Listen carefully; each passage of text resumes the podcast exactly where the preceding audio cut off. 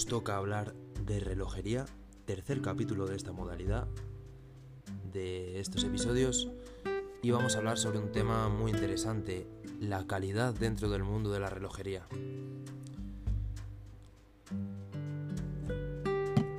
Voy a dar un poco mis opiniones sobre los puntos que creo que son más importantes, los puntos que hacen ser a un reloj de buena calidad y cuáles serían las cosas que, por ejemplo, penalizan más al reloj en este aspecto o donde el reloj sufrirá más en caso de tener pues partes de baja calidad.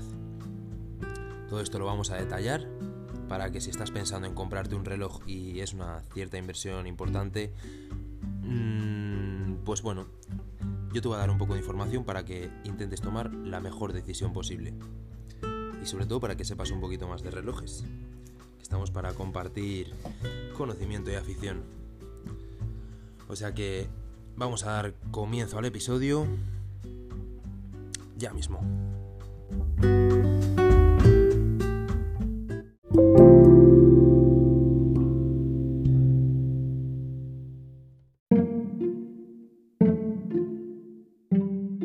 Pues bueno, bueno, bueno, bueno. La calidad.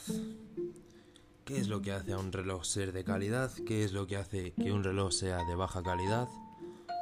Etcétera. Vamos a empezar poniendo las cosas en su sitio. Aquí no voy a hablar de calidad extrema, tipo, pues yo que sé, a lo mejor los dueños de un Patek Philippe, los que tengan un Patek Philippe y los que a la vez vean un Rolex o quizá un Longines, eh, son los dos relojes muy, muy, muy, muy buenos, pero digo yo que se tendrá que notar en algo que el Patek es Patek y que el Longines a pesar de ser unos relojes formidables, tiene que estar unos puntos por debajo de calidad, ¿no? Con respecto a Patek Philippe, por ejemplo. Entonces, la verdad que aquí no vamos a hablar de nada de eso. Esas cotas de calidad, pues yo sinceramente no las tengo tan vistas. No tengo ni un Patek Philippe. He tocado bastantes Cartier, sobre todo modelos antiguos, y también las calidades, bueno, eran buenas, pero no era lo mismo que ahora, sobre todo a nivel de acabados y tal. Eh, no en todas las piezas, ¿vale? Pero por lo general. Y bueno, y tampoco he tenido marcas de un altísimo calibre, pues tipo relojes de pulsera Yerle Cult, no he tenido relojes Alan Hanson. La verdad que tengo un Yerle Cult de sobremesa. He tenido algún que otro Omega de pulsera. Entonces, bueno, voy a hablar con esta perspectiva, ¿vale? Si, estás aquí, pues para que te cuenten qué se diferencia la calidad de un Yerle Cult en la de un Rolex no te voy a poder ayudar con eso porque desgraciadamente no estoy en ese punto. Pero sí que te voy a hablar de la, la calidad. Bueno, el punto mínimo como de calidad que tiene que tener una pieza, sea independientemente de su precio, eh, para ser un buen reloj. Eso es en lo que me voy a centrar. En los mínimos, en las cotas mínimas, para que sea un reloj de verdad, un reloj con todas las letras. Que no sea un juguete que te vas a poner en la muñeca y con los materiales como tal de juguete, no Aquí estamos hablando de máquinas, máquinas para medir el tiempo de forma precisa. Estamos hablando de verdaderas virtudes de la ingeniería que a través de un refinamiento de muchísimos años han llegado a crear unas máquinas de lo más perfectas. Y, bueno, y nos vamos a centrar, pues eso, en ver qué es lo que hace a un reloj ser un buen reloj o simplemente ser un reloj. Porque el resto, ya os digo que para mí pueden pasar por juguetes dejarme que tome un sorbito de agua y empezamos.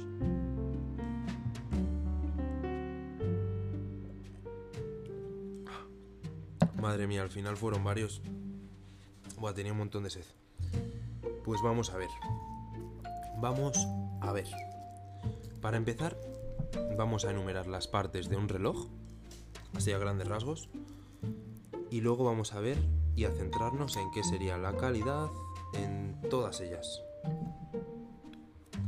Empezando por la parte frontal, tenemos el cristal, las agujas, índices, esfera, tenemos la corona y tenemos la caja del reloj.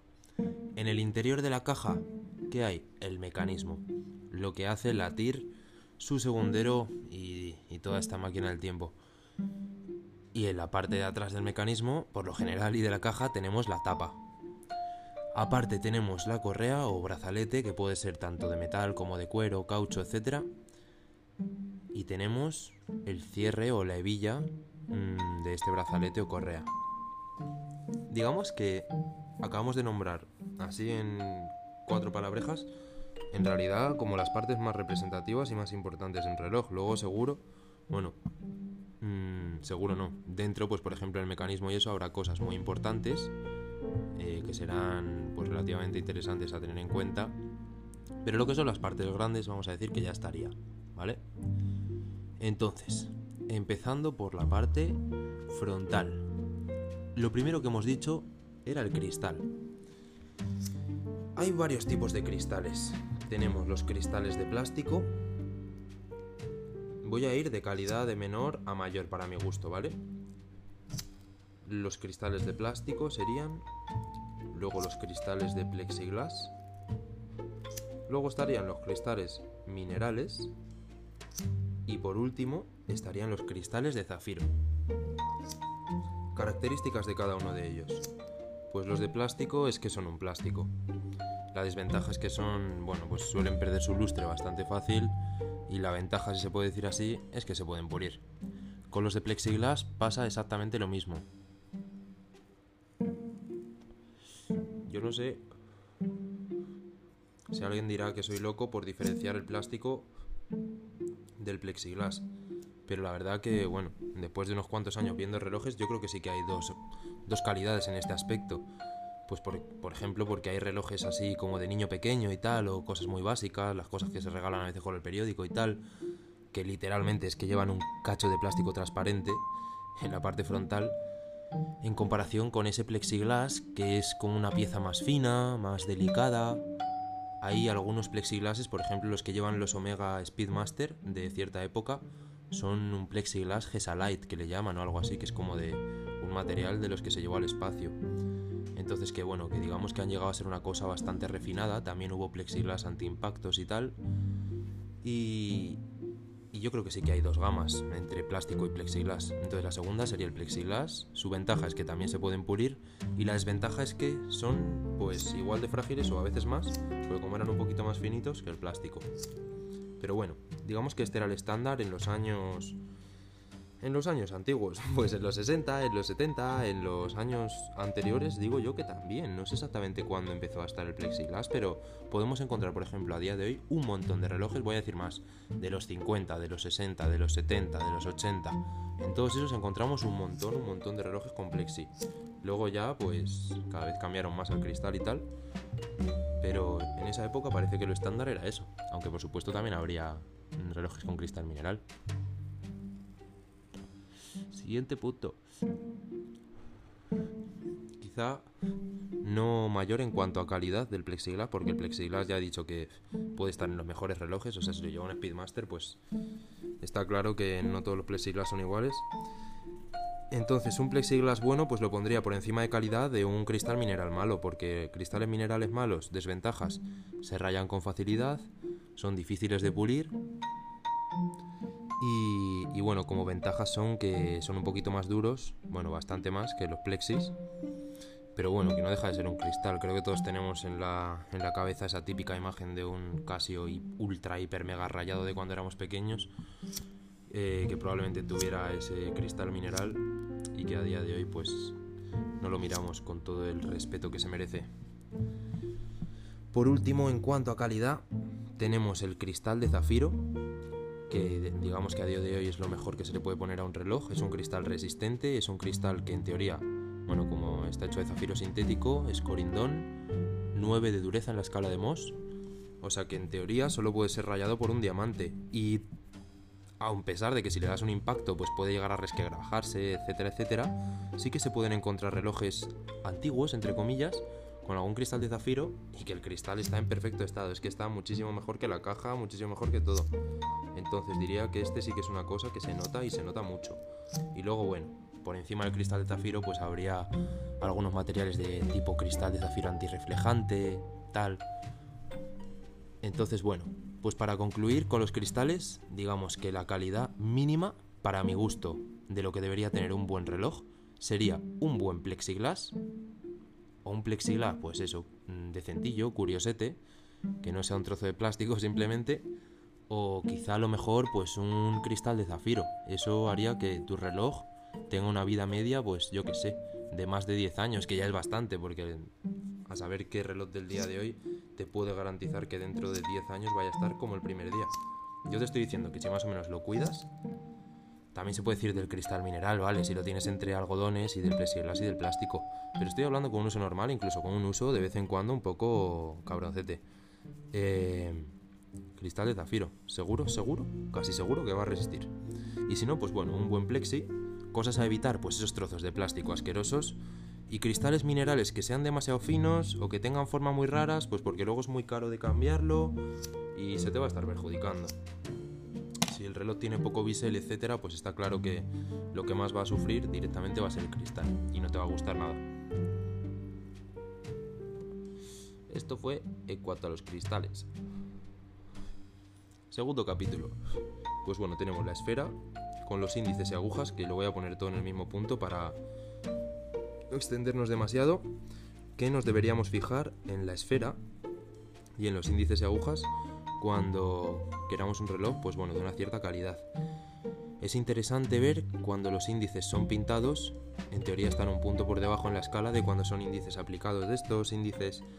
Los índices son la parte que señala los números, de, cada hora. Eh, hay algunos modelos en los que se hacían unas pequeñas chapitas, o se hacen, claro, unas pequeñas chapitas de otro material, pues por lo general dorado o luminoso para que se vea bien. Y en teoría esto estaría un punto por encima en cuanto a calidad y en refinamiento de los índices impresos.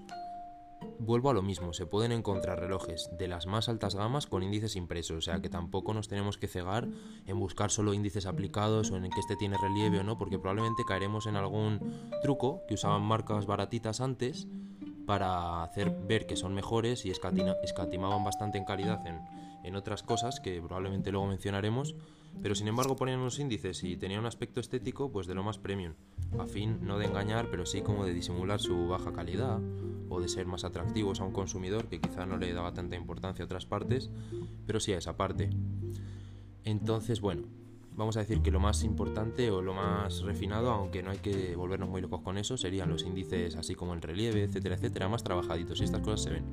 Y en cuanto a la esfera, pues bueno, hay algunas de materiales preciosos, hay algunas que emulan eh, ojo de tigre o que directamente son de ojo de tigre o de algunas piedras semipreciosas. Eh, tenemos algunas con efectos, por así decirlo, un tipo de cepillado o una textura en la esfera.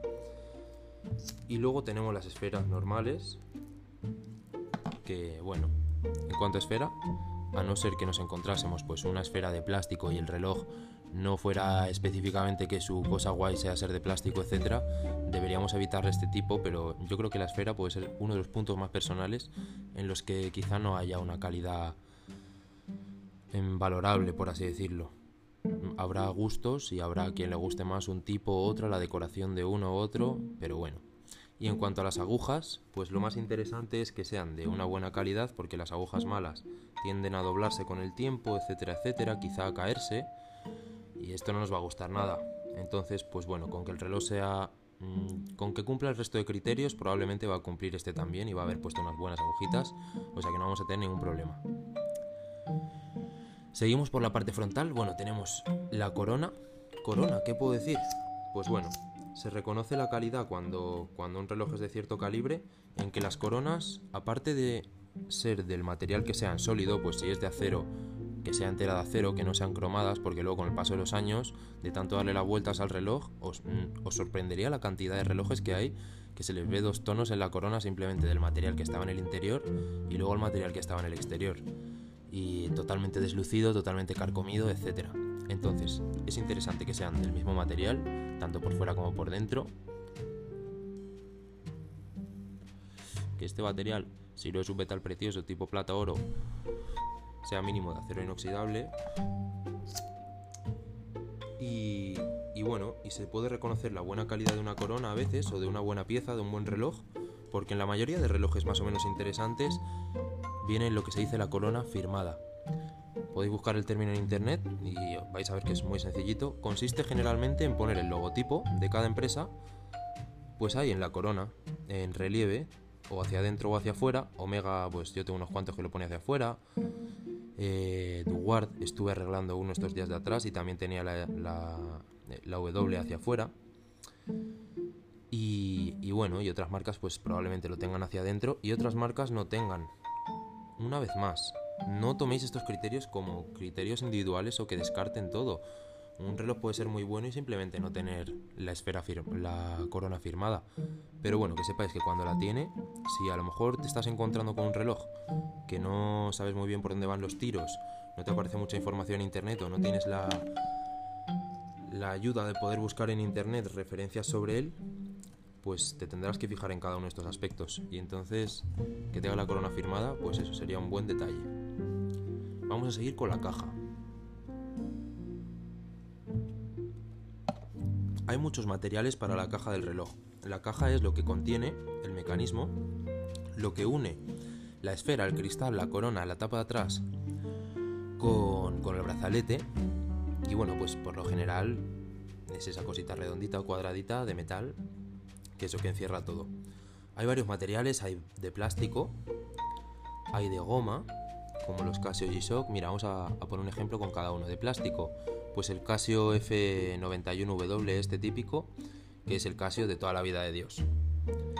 Luego, eh, con, con funda o caja de goma o de caucho, pues tendríamos los Casio G-Shock. También de plástico podemos ver un ejemplo, para no poner Casio otra vez, que fuera los Swatch. Los Swatches suelen ser de plástico, tanto la caja como, como algunas de sus partes internas también son de plástico. Son relojes buenos, ¿eh? Pero mira, para que veáis, pues eso, un ejemplo que se puede se puede meter ahí, aún no cumpliendo pues, los criterios de cristal, etcétera, etcétera. Suelen llevar plexi, la caja es de plástico, la, la correa suele ser de caucho o alguna cosita así. Y por dentro tienen piezas de plástico también. Eh, suelen ser mecanismos, creo, o bueno, por lo menos en su día tenían 51 piezas, bastante menos que el resto de marcas. Por lo tanto, eran más sencillos y quizá hasta más difícil que se rompieran por esa razón. Pero bueno, eran relojes hechos por la casa ETA o ETA y que, y que pues es el grupo SWAT, señores, es la marca representativa del grupo este. Es el que salvó a ese grupo grande en la crisis del cuarzo, que por cierto tenemos un capítulo hablando de ella que ya está subido en el podcast, uno de estos anteriores. Y, eso, y son relojes muy bien hechos, pero que como veis estarían incumpliendo algunos de los de estos criterios que estoy diciendo. O sea que para que veáis que todo no es ni blanco ni negro, que siempre puede haber excepciones y, y las va a haber. Entonces, bueno, vamos a decir que la caja, ya hemos visto las de plástico, hemos visto las de goma. Seguiríamos con las que son de algún metal indeterminado, por lo general latón o bronce o cobre o alguna cosa así, o zama, que incluso son metales, bueno, pues de una calidad que no son malas, algunos sí, algunos sí. O sea, hay, algunos que ponen unas aleaciones asquerosas. Pero bueno, que también hay relojes de gamas muy altas, por ejemplo, pues mi coleguita Fer, con el cual se me ocurrió esta este podcast, eh, el del día de hoy, hablando sobre la calidad, tiene un, un reloj Zenith, mm, no sé si es el primero o algo así, eh, se supone que perteneció a su abuelo. Y bueno, pues es un reloj que con el paso de los años, y pese a ser un reloj cojonudamente bueno, e increíblemente bueno, etcétera, etcétera, pues resulta que la caja la hacían de latón y las marcas...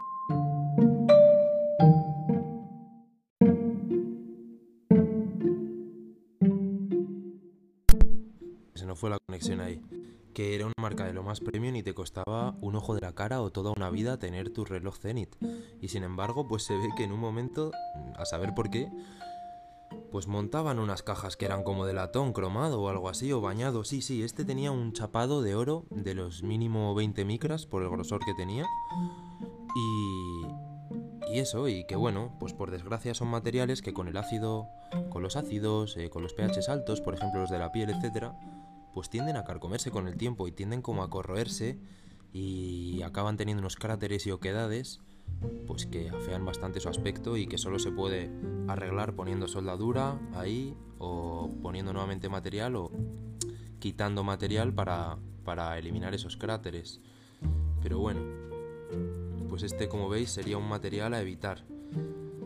se puede hacer siempre un trabajo de caja. Yo de hecho he estado pues ayer y hoy haciendo unos experimentos eh, con unas cajas que no, pues eso, que eran de otro material que no era acero inoxidable, eran de uno de estos metales indeterminados, creo que en uno era latón, en los dos creo que eran latón, la verdad.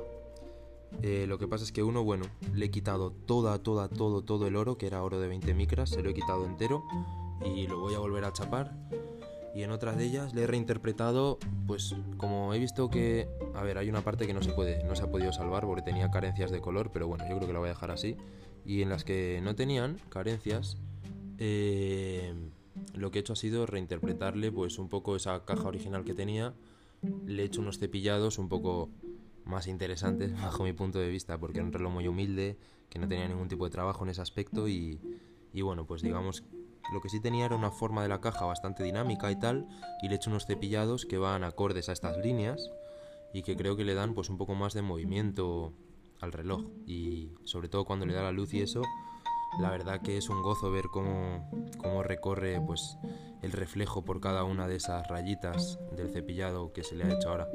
O sea que bueno, creo que ha sido un acierto. Pero que eso, como veis, como habéis visto, eh, por lo general suelen dar problemas al cabo de muchos años. Eso es verdad que sí que es al cabo a lo mejor de 40 o 50 años. Eh, pero eso, suelen presentar, suelen presentar este problema y suele haber que hacerles un trabajo de caja. De los mejores materiales, pues tenemos el acero inoxidable. Es un metal, yo creo que barato, no es el más barato de todos, pero es un metal que, joder, no es inaccesible. En plan, una marca pues medio buena, o un reloj decente, que es lo que estamos aquí viendo, las cotas mínimas de calidad, para mi gusto, debería tener una caja mínimo de acero inoxidable. O de estas de caucho y de estos sí, tipo los G-Shock serían la otra excepción, pero empezamos por el acero inoxidable.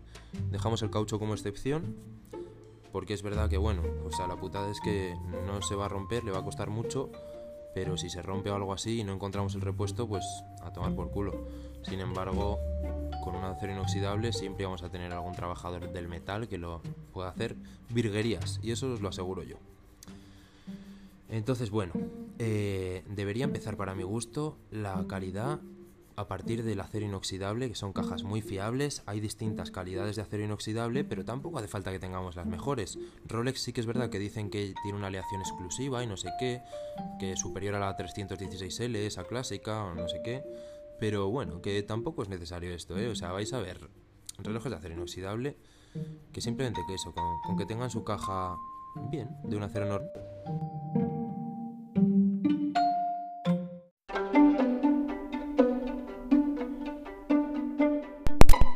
que se nos cortó la conexión, mil disculpas. Que eso, que simplemente con que tengan una, una caja de un acerito inoxidable normal, normalito, que no hace falta que sea el mejor del mundo, ya es un gusto trabajarlas en comparación con el resto de materiales. O sea que eso, que tampoco, que por eso digo que es la calidad mínima, imprescindible, ¿no? Por así decirlo. Sería el acero inoxidable. Luego un poquito más arriba, pues eso, algún acero inoxidable más específico, acero al carbono, no sé qué, cosas endurecidas, mil marcas tendrán, ¿vale? O con acabados más premium, con PVD, con cepillados quizá, con un acabado mixto de partes pulidas y cepilladas, todo eso de nota calidad. Y bueno, ya los materiales pues por encima, lógicamente serían los metales preciosos. La plata, el oro. La verdad es que pocos relojes se han hecho malos, malos, malos, malos con cojones de plata y de oro por lo general cuando ponían estos materiales pues ya como eran materiales tan caros mmm, tenían que estar acorde un poquito en la mayoría de los casos el resto de elementos a esos materiales porque si no pues no se podían arriesgar a, perder esa, esa inversión porque al consumidor no le gustase una de las otras partes. Entonces pues bueno por lo general estaba todo bastante balanceado.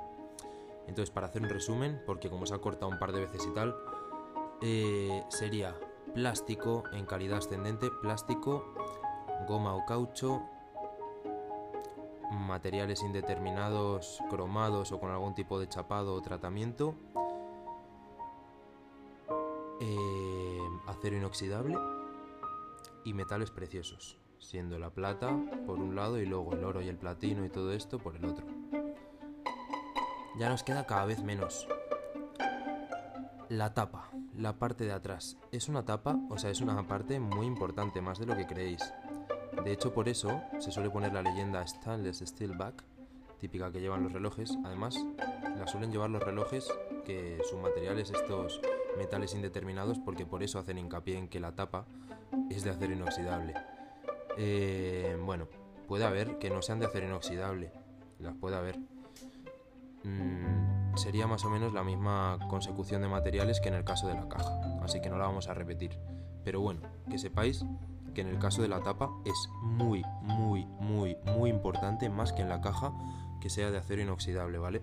Porque sí que es la parte que está todo el rato rozando contra, contra la piel y es la que más desgaste va a tener y en cuanto sea de un material que no sea ese, vais a ver como en muy poquito tiempo, en muy pocos años, se va a ver deteriorado bastante y os va a dar problemas su restauración posterior. Entonces, yo partiría mínimo de calidad acero inoxidable. También las hay de oro y de todo esto, pero bueno, una de acerito le va perfecto. Y también que sepáis que es interesante que según la época, pues ahora por ejemplo el níquel está prohibido en la Unión Europea, etcétera, etcétera. En Estados Unidos me parece que no, pero el níquel es un material que da alergia. Hay algunas aleaciones que dan alergia. Entonces, que sepáis que hay algunos aceros que eso, están niquelados o cosas así, y a algunas personas les puede dar alergia. Eh, si podéis o tenéis la oportunidad de acceder a la ficha técnica cuando vais a comprar un reloj para ver si el material contiene uno de estos ingredientes en su interior, o eso, o tenéis opción de probarlo si tenéis la piel sensible o algo así, o alergias, tenéis la opción de probarlo durante unos días. Yo lo recomiendo bastante porque os sorprendería la cantidad de relojes que en teoría son buenos y que, y que pueden ser todos los buenos del mundo, pero que bueno, que a lo mejor simplemente por estar hechos en otros sitios donde las legislaciones son diferentes, pues resulta que te puede dar un problema. En plan, que aquí en Europa no, no tenemos, porque en teoría no hay materiales, no, no se dejan hacer de estos materiales, pero te pillas tu reloj importado, tal, de cual, de saber qué sitio, y quizá sí que te venga, pues eso, con un material que te puede resultar dañino o te puede irritar. Entonces, muy importante que sea de un acero inoxidable, si es posible, y, y si es posible, antialérgico, que también lo suele poner. Nos queda eh, el corazón del reloj, el movimiento. Creo que lo vamos a dejar para el final. Así que vamos a ponernos con el brazalete. Los brazaletes pueden ser pues igual de metal, pueden ser de caucho, de goma y pueden ser de cuero, por lo general. Seguro que no vamos a encontrar excepciones, pero yo creo que estos serían todos los materiales, así más o menos a primera vista, de los que puede estar hechos. Calidades, pues el plástico lo evitamos. Eh, el caucho, si es bueno, lo podemos consentir. Hay relojes vintas con buenos cauchos. Por ejemplo, tenemos el ejemplo de la marca suiza Tropic, o Tropical me parece que era. Creo que es Tropic. Eh, que eran cauchos de una excelentísima calidad. A día de hoy los están intentando replicar, pero que yo sepa, los mejores son esos vintas. Y pues son cauchos que a día de hoy igual pueden tener 50 o 40 años y el caucho sigue sin resquebrajarse ni un ápice, sigue siendo elástico, ya os digo que es una cosa de la máxima calidad y son muy buscadas las correas Tropic. O sea que bueno, si tenéis un caucho Tropic, pues estáis gozando, la verdad. Después del caucho o la goma de buena calidad, pues estaría nuevamente los metales. No compréis un armis de, un metal indeterminado, por favor. Que sea mínimo de acero, porque es que lo mismo en el brazalete va a recibir un montón de, de tralla y no queréis que se os desgaste vuestro preciado reloj. Entonces, si podemos empezar si en el caso de ser metálico, por un acero o por un metal bastante duro, yo lo recomendaría. Y luego tenemos los de metales preciosos, como siempre. ¿Cómo reconocer en un armis metálico, en un brazalete metálico, la calidad?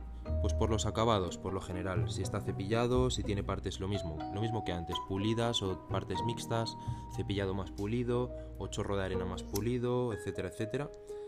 Y, se ve muy bien también en los laterales. Este es un truquillo, pues bueno, ya de dentro del sector. En los laterales se ve muy bien, o sea, es muy fácil de apreciar cuando un eslabón está bien rematado y cuando no lo está. Cuando no lo está, por lo general tiene unos huequitos que se ve como una chapa doblada y tal. Y cuando lo está, se suele ver macizo, se suele ver sólido. Aunque no sea sólido, ya se han preocupado de ponerle unas buenas tapas o de hacer que el metal enrollado en su interior no tenga ni una sola grietecilla entre sí, etcétera, etcétera. O sea, yo creo que con que veáis un par, una comparación de un Armis bueno de uno malo, pues os recomiendo que miréis un Armis Casio, que seguro que es un Armis de muy buena calidad porque es de acero inoxidable y tal, pero vais a ver este acabado más humilde en los laterales eh, en comparación, pues poner con el de un Rolex, ¿vale? Que son estos eslabones así redonditos, tipo jubilé que se les llama, creo. Y vais a ver como uno es sólido y el otro tiene estas rayitas que os digo. Y esto se suele replicar bastante por lo general, en la mayoría, el 90% de los casos. Y bueno, luego tenemos el cuero, en los cuales tenemos cueros sintéticos, cueros reales, etcétera, etcétera.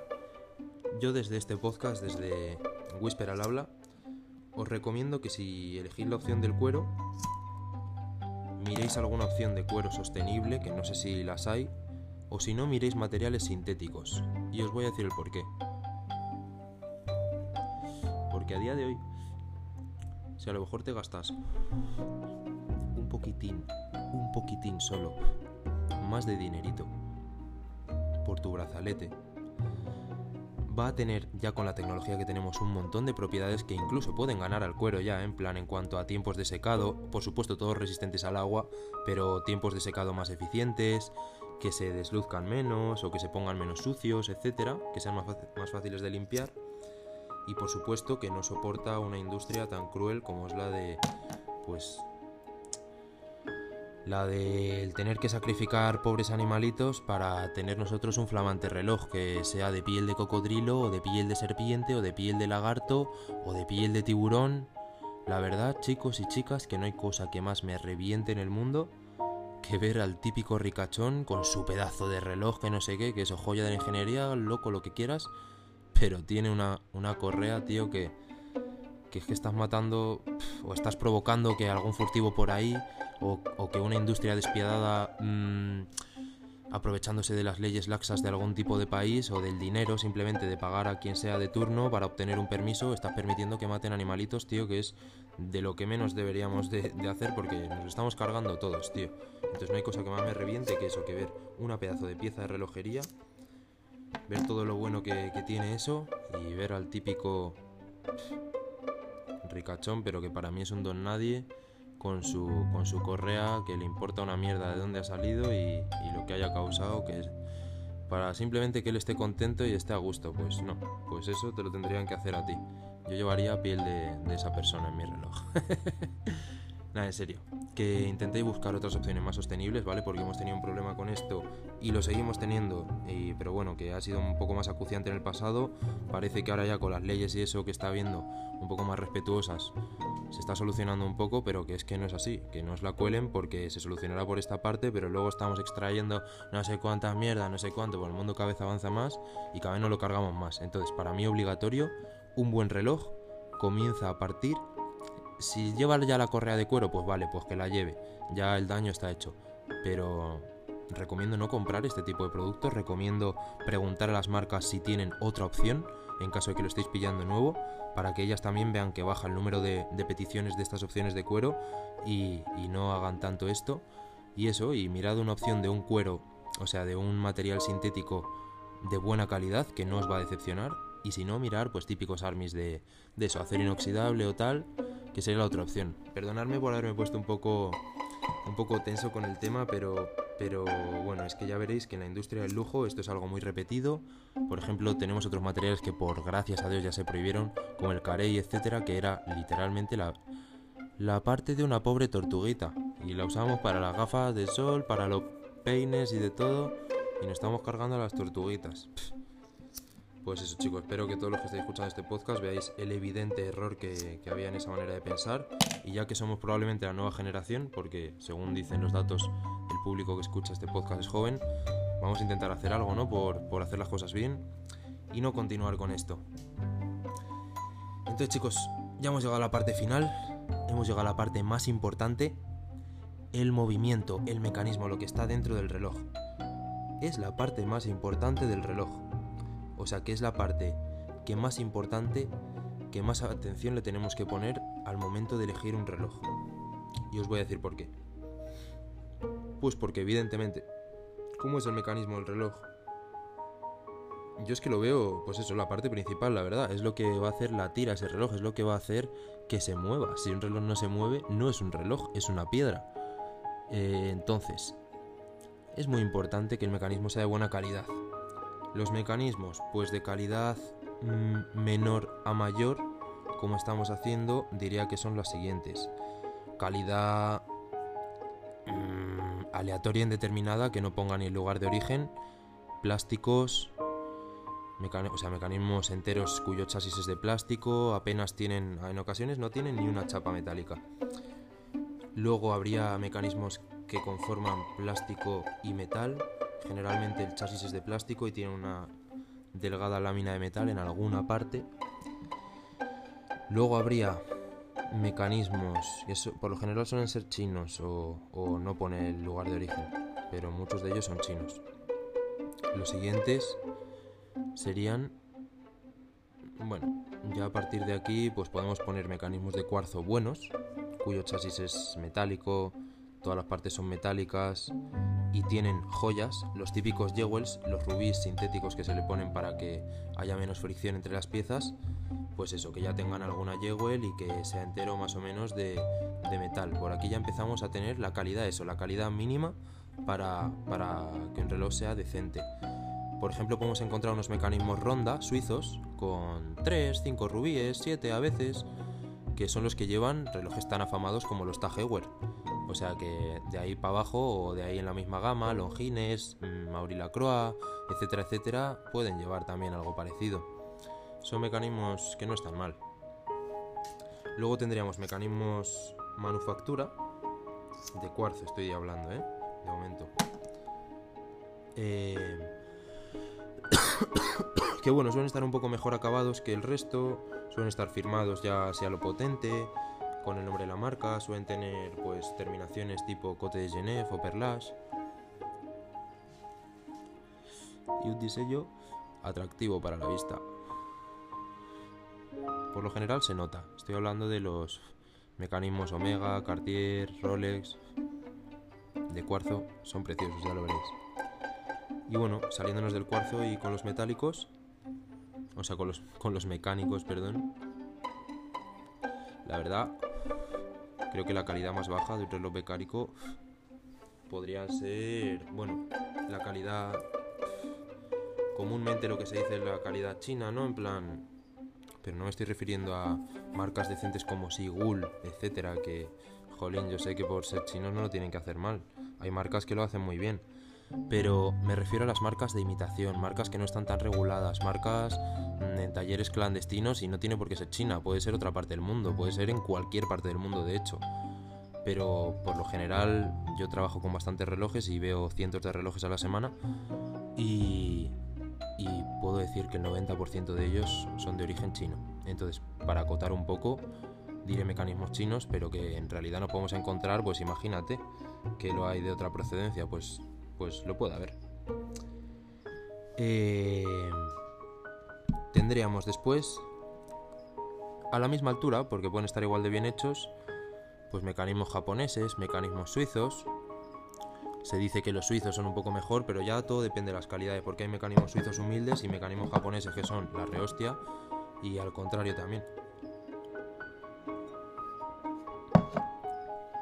Por lo general siempre se ha asociado que es un pelín mejor, o yo siempre lo he visto así, la relojería suiza tiene como más tradición y tal, pero bueno. La verdad que aquí puede, puede ser cuestión de opiniones, ¿eh? Y aviso con esto porque... Porque eso, cuando sea una cuestión más subjetiva que objetiva, también lo quiero decir. Y en este aspecto creo que puede ser así. Simplemente es mi opinión que me parecen un poquito mejor los, los suizos, pero que sepáis que quizás suizos y japoneses exactamente a la misma altura, ¿vale? Luego también tendríamos los alemanes y estadounidenses, que yo los pongo un puntillo por debajo de ellos dos, pero bueno, también con sus excepciones. Y pues entre, entre las excepciones tenemos a Alan Hanson, que dicen que es la mejor marca del planeta de relojería. Y como marca muy buena también, pues por ejemplo tenemos Bulova o Hamilton, que son americanas. Y bueno, pues eso. Y bueno, los relojes rusos, que no son conocidos por tener un gran refinamiento, pero sí que son relojes contundentes, fuertes, pues como un ruso, ¿no? Eh, y que suelen estar muy bien hechos. ¿Qué puedo decir? Pues que no se suelen asociar con grandes precios, suelen ser mecanismos bastante humildes pero fiables. Ese es el resumen que podría definir perfectamente un calibre ruso. Y bueno, pues cosas a evitar. Eh, bueno, por ejemplo, hay mecanismos suizos que integran partes de plástico, ya he dicho antes, como los Swatch. Yo, pues, si estás pensando en pillar un buen reloj que te dure para tus nietos y tal, no pillaría un Swatch, aunque son relojes guays, pero en este caso no lo pillaría. Y sí pillaría, pues... Pues bueno, un reloj japonés, los Seiko 5, por ejemplo, se dice que hay Seiko 5 que llevan caminando desde que se sacó el primer Seiko 5 y se les ha hecho mantenimiento una vez o cero veces y sigue caminando el reloj, o sea, que son y bueno, es el ejemplo de un reloj tremendamente humilde y que trabaja muy bien. Hay mecanismos antiguos, vintage, suizos también, que pues era una, época en la que había un montón de mini marcas algunas más humildes, como he dicho, otras más guays, otras más super refinadas y tal, pero se ve que todas trabajaban bien. Y quien más, quien menos, pues a día de hoy siguen andando muchos de esos relojes. Entonces, bueno, pues eso sería, bueno, vamos a decir algunos nombres de calibres guays y tal, y marcas buenas, marcas decentes. Tenemos el grupo Epson, que no es Citizen o así, o Seiko también. Bueno, Seiko, Epson, Citizen, eso por la parte oriental. Eh, por la parte suiza tenemos ETA, SA. la verdad que hay un montón de ellas. Ronda. Tenemos y calibres manufactura suizos. Alemanes, pues ya dije antes Alan Hanson y podemos decir también la marca Hungans. Y rusos podemos decir Vostok, podemos decir Raqueta, americanos ya dije Bulova y Hamilton, por ejemplo, son las primeras marcas que se me ocurren cuando pienso en cada uno de esos sitios, y chino, pues Sigul. Todos esos, todas esas, esas marcas, puedo decir que son bastante buenas. Sigul, hay quien dice que es la única que se salva de, o la más relevante de la parte china, pero bueno, que sepáis también, pues que, que aunque son calibres bien hechos y tal, tampoco son ultra refinados. Y bueno, mm, el mejor ejemplo que puedo poner es que se vende un turbillón de Sigul por 600 euros. Entonces, para que veáis el tipo de cosas, que es, un turbillón totalmente funcional, es un turbillón que, que da la talla como turbillón. Pero bueno, pensar que si, si se puede hacer por 600 euros, pues nos está diciendo dos cosas. Una, que es mucho más humilde de lo que el resto de turbillones que dicen que no se pueden conseguir por menos de 70.000 euros o 40.000 euros mínimo, mínimo, y no se me ocurre ningún ejemplo. Para mi gusto serían 70, 50, 80 mil euros de, los turbillones de unas marcas buenas suiza, por ejemplo. Y, y bueno, pues de ahí a, a 600 euros. Lo otro que nos está diciendo, aparte de que es mucho más humilde que ellos, es que no cuesta tanto hacer un turbillón. O sea, que a ver, que que tampoco se flipen tanto, ¿no? No sé, no sé. Eso, en eso se me ha ocurrido ahora, pero la verdad que es lo que pienso. Si lo pueden hacer por 600 euros, tío, y que funcione, joder, pues se ve que estamos pagando bastante más, bastante más, un poco de hinchamiento hay ahí. Dicen que es la complicación más hinchada de todas. Pues eso, porque aunque técnicamente ya a día de hoy no suponga ningún problema hacerla, sí que se sigue cobrando pues como en tiempos de Breguet. o sea que eh, vamos, como si fuera la, panacea que lo es. Dicen que es la complicación más complicada y tal, pero que bueno. Vamos a dejarlo ahí. Como que tiene un impuesto de lujo solo por ser el top del top de las complicaciones. Y eso. Y esas serían un poco las calidades de los calibres. Tenemos la hebilla y los cierres, que los hay de tipo deployante, tipo de mariposa, tipo de ardillón y tal. Siempre digo lo mismo. Tener. Bueno, que sean de acero inoxidable, es que, tío me va a pagar la industria acerera al final, pero es que lo que hay es que es un material muy bueno. Intentar elegir lo que sea de uno de estos materiales, así duraderos, mismos criterios que para el brazalete y la caja. Y, y también tener en cuenta que su construcción sea sólida, porque es una de las piezas que más presión va a aguantar y vais a poder ver bastante bien cuando lo cojáis. Le hacéis unos movimientos así tipo laterales, tipo en todos los vectores que pueda sufrir el tensiones y enseguida veréis si está bien construido o si no lo está, si es una pieza sólida, rígida, que tiene pocas holguras, o si es una pieza endeble, mm, que se tuerce para todos los lados, que incluso suena un poco ahí a cascarillo roto, en plan, chic, cuando lo mueves, todo esto se ve muy bien. Pero bueno, sobre todo, la mejor, el mejor truco que os puedo dar el día de hoy para la calidad de un reloj es que veáis muchos relojes, que veáis muchos relojes, que miréis las marcas que se supone que son más top, que miréis también las marcas que se supone que son menos top y que os deis una vuelta por un mercadillo de vuestra ciudad algún día. Eh, quizá os encontráis algún reloj y bueno, pues ya lo compréis o no, pero podéis hacer el interesante ejercicio de intentar reconocer su calidad y luego ver si habéis acertado. Entonces, bueno, estas fueron para mí las bases de lo que es un buen reloj, de lo que es un reloj mínimamente decente, de lo que se le puede llamar reloj con todas las letras. Espero que hayáis aprendido bastante, que os haya gustado mucho el episodio y me despido como siempre. Ya tenemos disponibles nuestros capítulos también en Apple Podcast, o sea que creo que aquí ya nos podemos dar por satisfecho en cuanto a distribución. Estamos en Anchor, estamos en Spotify y estamos en Apple Podcast. En cualquiera de ellos nos podéis seguir. Y, y bueno, y nos vemos en el próximo episodio, mis queridos oyentes. Esto fue Whisper al habla, yo soy Whisper. Nos despedimos a las 3.01 de la madrugada. Hoy parece que nos vamos a dormir un poquito más pronto. Y que bueno, que tengáis muy buenas noches o buenos días, depende de cuándo lo estéis escuchando. Me cuesta mucho despedir siempre, pero es lo que hay. Nos vemos pronto.